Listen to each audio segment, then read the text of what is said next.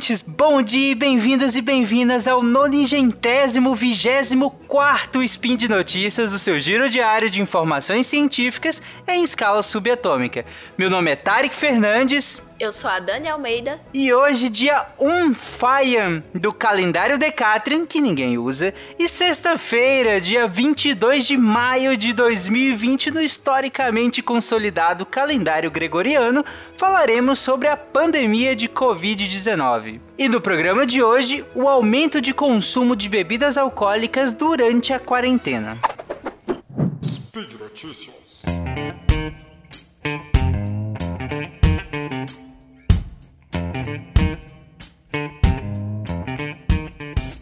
Bom, nós já estamos no terceiro mês de pandemia e algumas pessoas já estão em distanciamento social há 30, 40, 50 dias a essa altura, né? Ou nem tanto, muitas vezes é, algumas pessoas aí não estão em distanciamento porque não puderam ficar mesmo. E estando mais tempo em casa, em detrimento do tempo fora de casa, fez com que muitas pessoas trouxessem para o ambiente doméstico comportamentos que eram sociais, ou seja, eram feitos fora de casa e compartilhados com outras pessoas, como o consumo de álcool. Mas até aqui não é um problema em si, afinal a relação com a comida também sofreu alterações. Algumas pessoas estão pedindo muito mais comida por delivery, outras pessoas estão cozinhando muito mais em casa por ter mais tempo e tudo mais. Então é natural que as bebidas também sofram influência e dentro delas as bebidas alcoólicas. Tanto que o Pão de Açúcar registrou uma alta de 30% nas vendas de vinho durante o período de Páscoa, tanto nas lojas físicas quanto no e-commerce. E aqui é comparado com o mesmo período de 2019. Óbvio que eu não ia trazer uma, um, um, dado justamente da Páscoa com o aumento do consumo de vinho, né? Que é meio óbvio. Mas e na Austrália e nos Estados Unidos e também vários outros países, as lojas que são dedicadas exclusivamente à venda de bebidas também registraram várias filas bem grandes logo depois do fechamento de bares da proibição de festas e eventos. Então, isso tudo é, pelo menos nos traz um, uma, uma, evidência quase anedótica de que parece ter havido um aumento no consumo de bebidas alcoólicas. Ainda não foi feito nenhum estudo que eu saiba se vocês souberem de algum estudo, coloquem na postagem do episódio. Mas eu não vi ainda nenhum estudo formal demonstrando esse aumento de fato no consumo.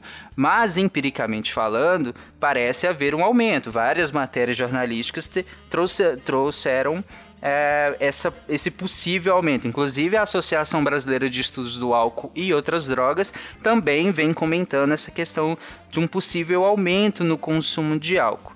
E aí, Dani, com tudo isso que eu falei, eu te trouxe aqui, enquanto psicóloga do SciCast, para falar qual é, a partir de que momento isso se torna de fato um problema. Então, Por que, né? que a gente precisava vir falar disso aqui? é, então, é, apesar das evidências que a gente tem até, até agora serem anedóticas, é, é previsível, de certa forma, que o consumo de álcool ele vai aumentar dentro de casa.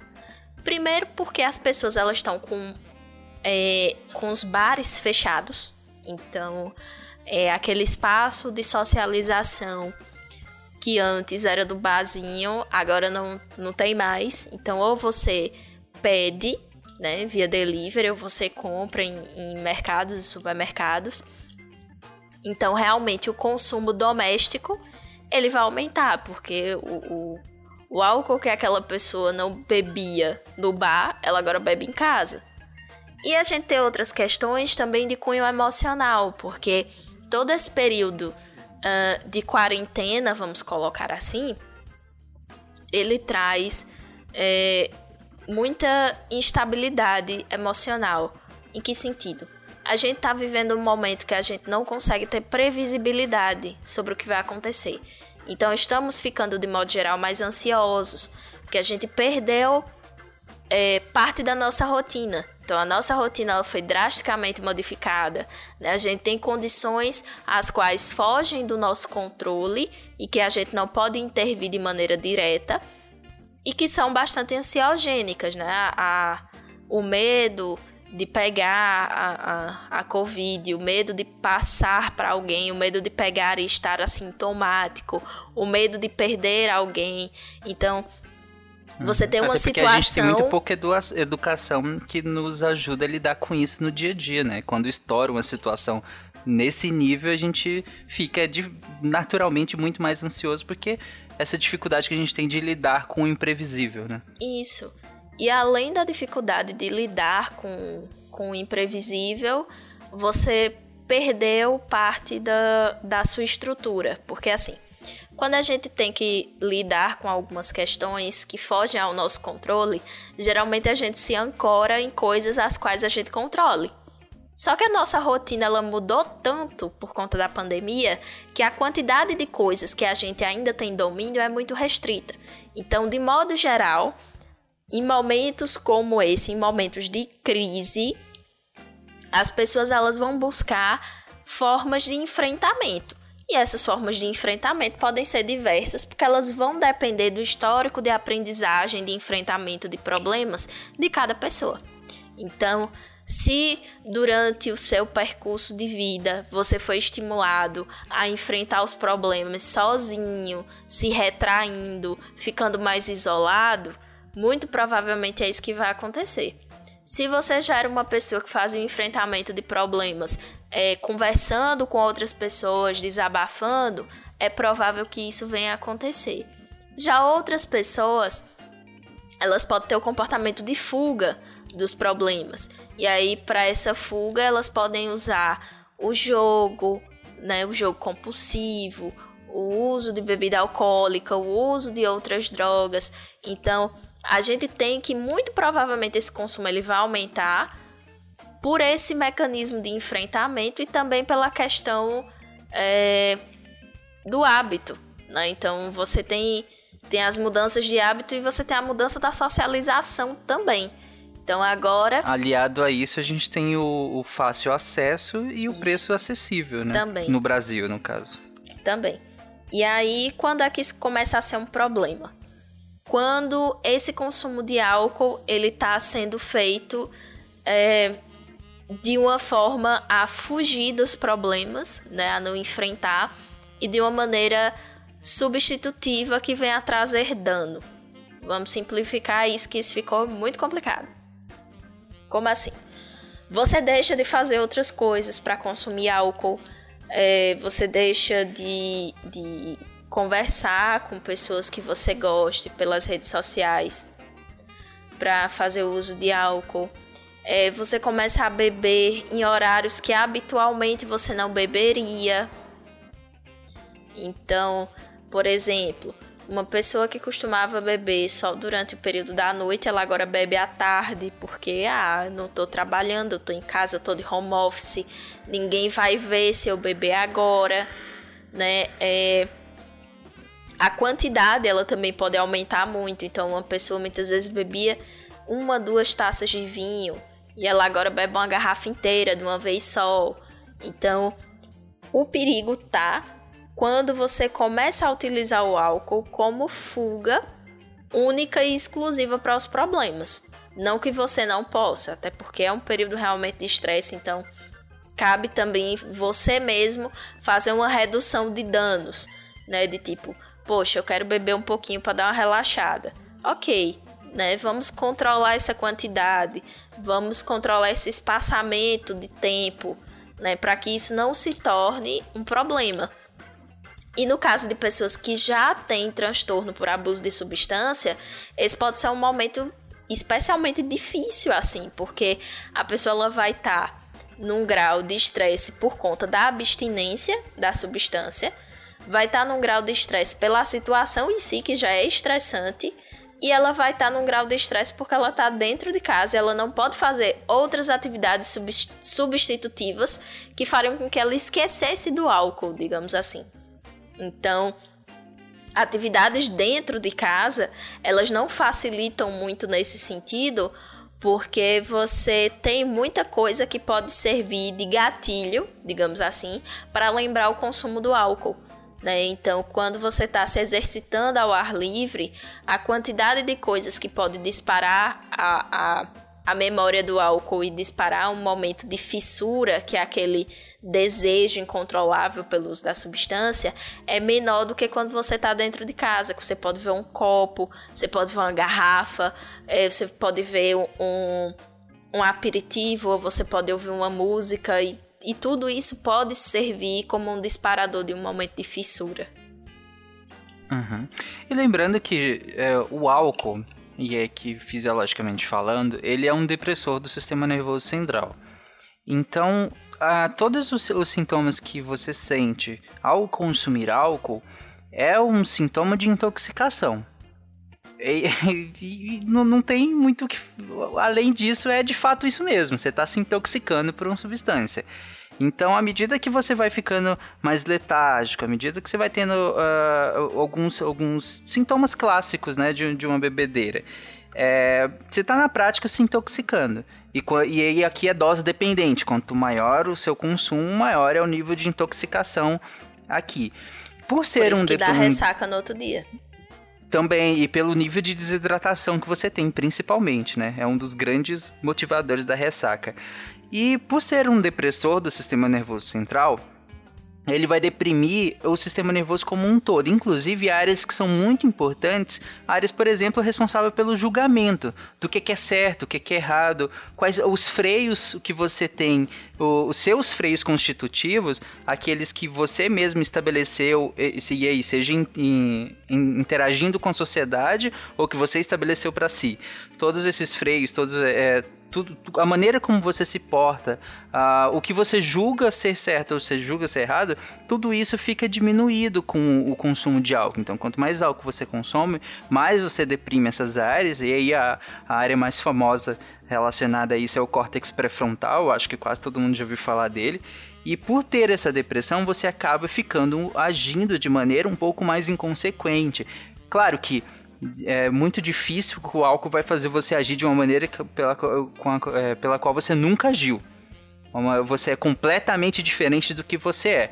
Eu acho muito pouco provável que o álcool vá fazer isso. E aí a Dani conversa se ela acha que não. Mas eu acho pouco provável. Mas claro que ela vai baixar um pouco alguns limiares. E vai dar vazão a algumas certas atitudes que não são muito funcionais, dado o, o seu dia a dia. É, quando a gente fala sobre essa perda desses freios ou enfraquecimento desses freios sociais, é o seguinte: não é que você vai mudar de personalidade quando você bebe. Né? A personalidade ela é um padrão de comportamento é, coerente e frequente durante um intervalo de tempo da sua vida, né? Então você vai apresentar determinados traços. E não é que você vá mudar completamente a sua personalidade quando você vai beber.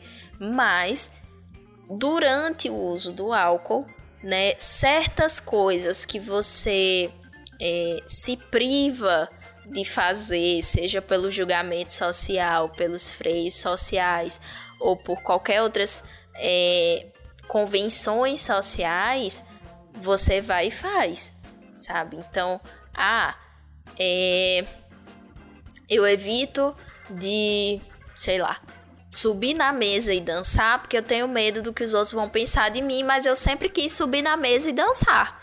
Meu sonho é subir na mesa e dançar. Daí, quando você bebe além da conta e você tá num grau de intoxicação alcoólica elevado, né? Esse seu freio ele vai tender a diminuir, porque o seu, o seu a sua consciência ela vai estar tá um pouquinho mais rebaixada, o seu nível de consciência vai estar tá um pouquinho mais rebaixado. Então, é tipo quando você tá quase dormindo, que você tá meio acordado, meio dormindo. Você fica naquele estado ali. E aí você acaba é, fazendo coisas que se você tivesse sóbrio, muito provavelmente você não faria. Qual é o grande problema disso? O álcool ele pode ser um grande catalisador de violência doméstica, porque você pode ficar mais irritável e mais sensível a estímulos de irritação. Então, se a pessoa é, e mais uma vez, eu não estou dizendo que por conta do álcool essa pessoa vai ser violenta. Eu estou falando de pessoas que já têm comportamentos violentos, certo? E que o álcool ele pode agravar esse tipo de comportamento.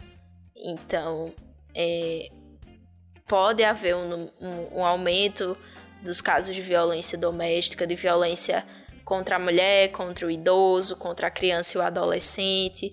Né? Então, esse é mais um dos fatores que se torna preocupante do uso do álcool.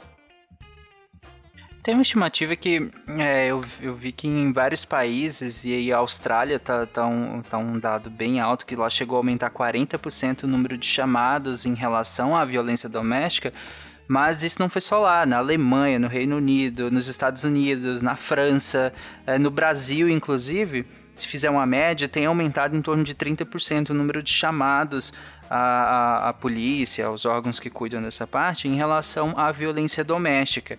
Claro que isso não é só resultante do, do álcool, obviamente. Isso também é do, do, simples isolamento. Você coloca dentro de um ambiente fechado é, e por muitas horas seguidas uma pessoa que já convivia com seu agressor né, ou sua agressora. Então, durante se você isola essas pessoas por um período grande, você aumenta os casos de violência.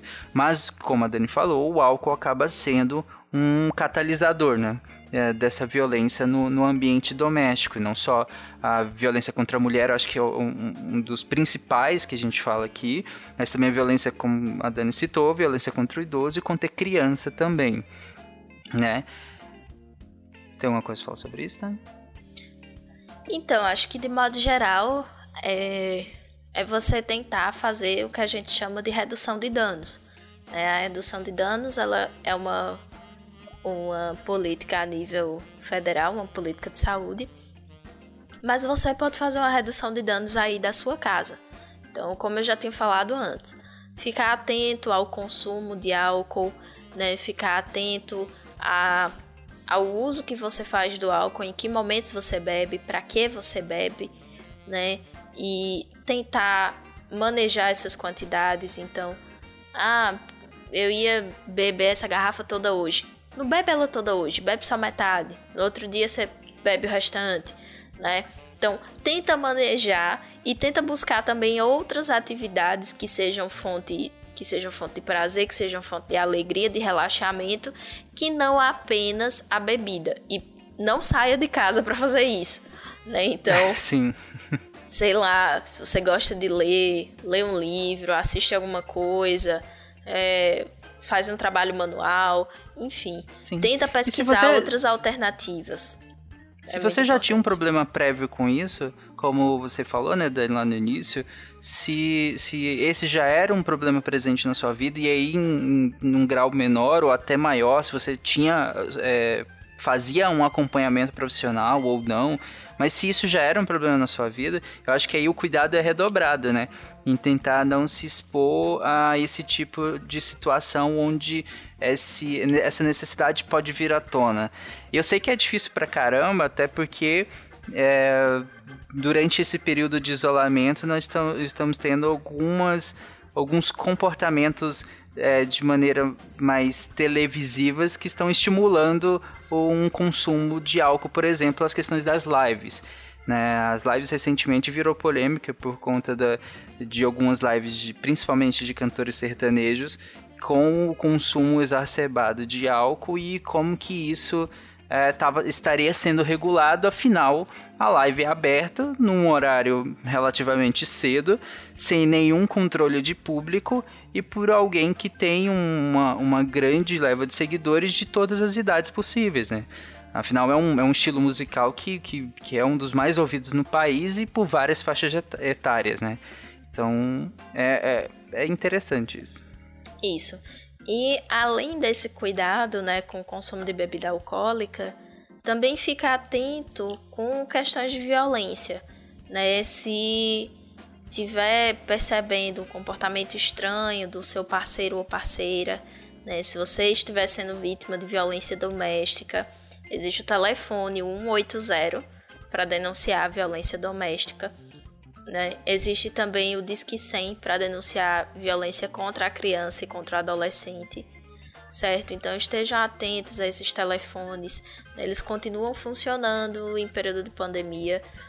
É, se você está sentindo é, sintomas depressivos ou se você está tendo pensamentos suicidas, entre em contato com o CVV, o Centro de Valorização à Vida, certo? É o 188 e eles também atendem via chat no site. Se você já faz acompanhamento ou já fazia acompanhamento antes do, do isolamento, continue fazendo acompanhamento psicológico, né? Não pare a sua terapia agora. Se você tiver condições de manter, mantenha, porque é um período que gera instabilidade emocional. Então, quanto mais ajuda você puder ter nesse sentido, melhor. É isso aí. Bom, então acho que é isso. Quer falar mais alguma coisa ou posso finalizar, Dani? Não, pode finalizar. Então, ótimo. Bom, então por hoje é isso, gente. Todas as referências sobre o que nós falamos, todos os links, alguns artigos que nós usamos para embasar a, o que nós falamos aqui estarão na postagem desse episódio. Vai lá, comenta o que, é que você achou. Se você tem alguma dúvida, a gente responde lá. Eu posso trazer em outro spin também. E eu lembrei ainda que esse podcast só é possível por conta do seu apoio no patronato do SciCast, tanto Patreon, Padrim ou PicPay. Inclusive o PicPay, que é extremamente simples de usar, nos ajude a manter o spin de notícias. E é isso, um beijo e até semana que vem. Tchau, gente. Tchau, comam beterraba. Isso, e amem os animais. Tchau.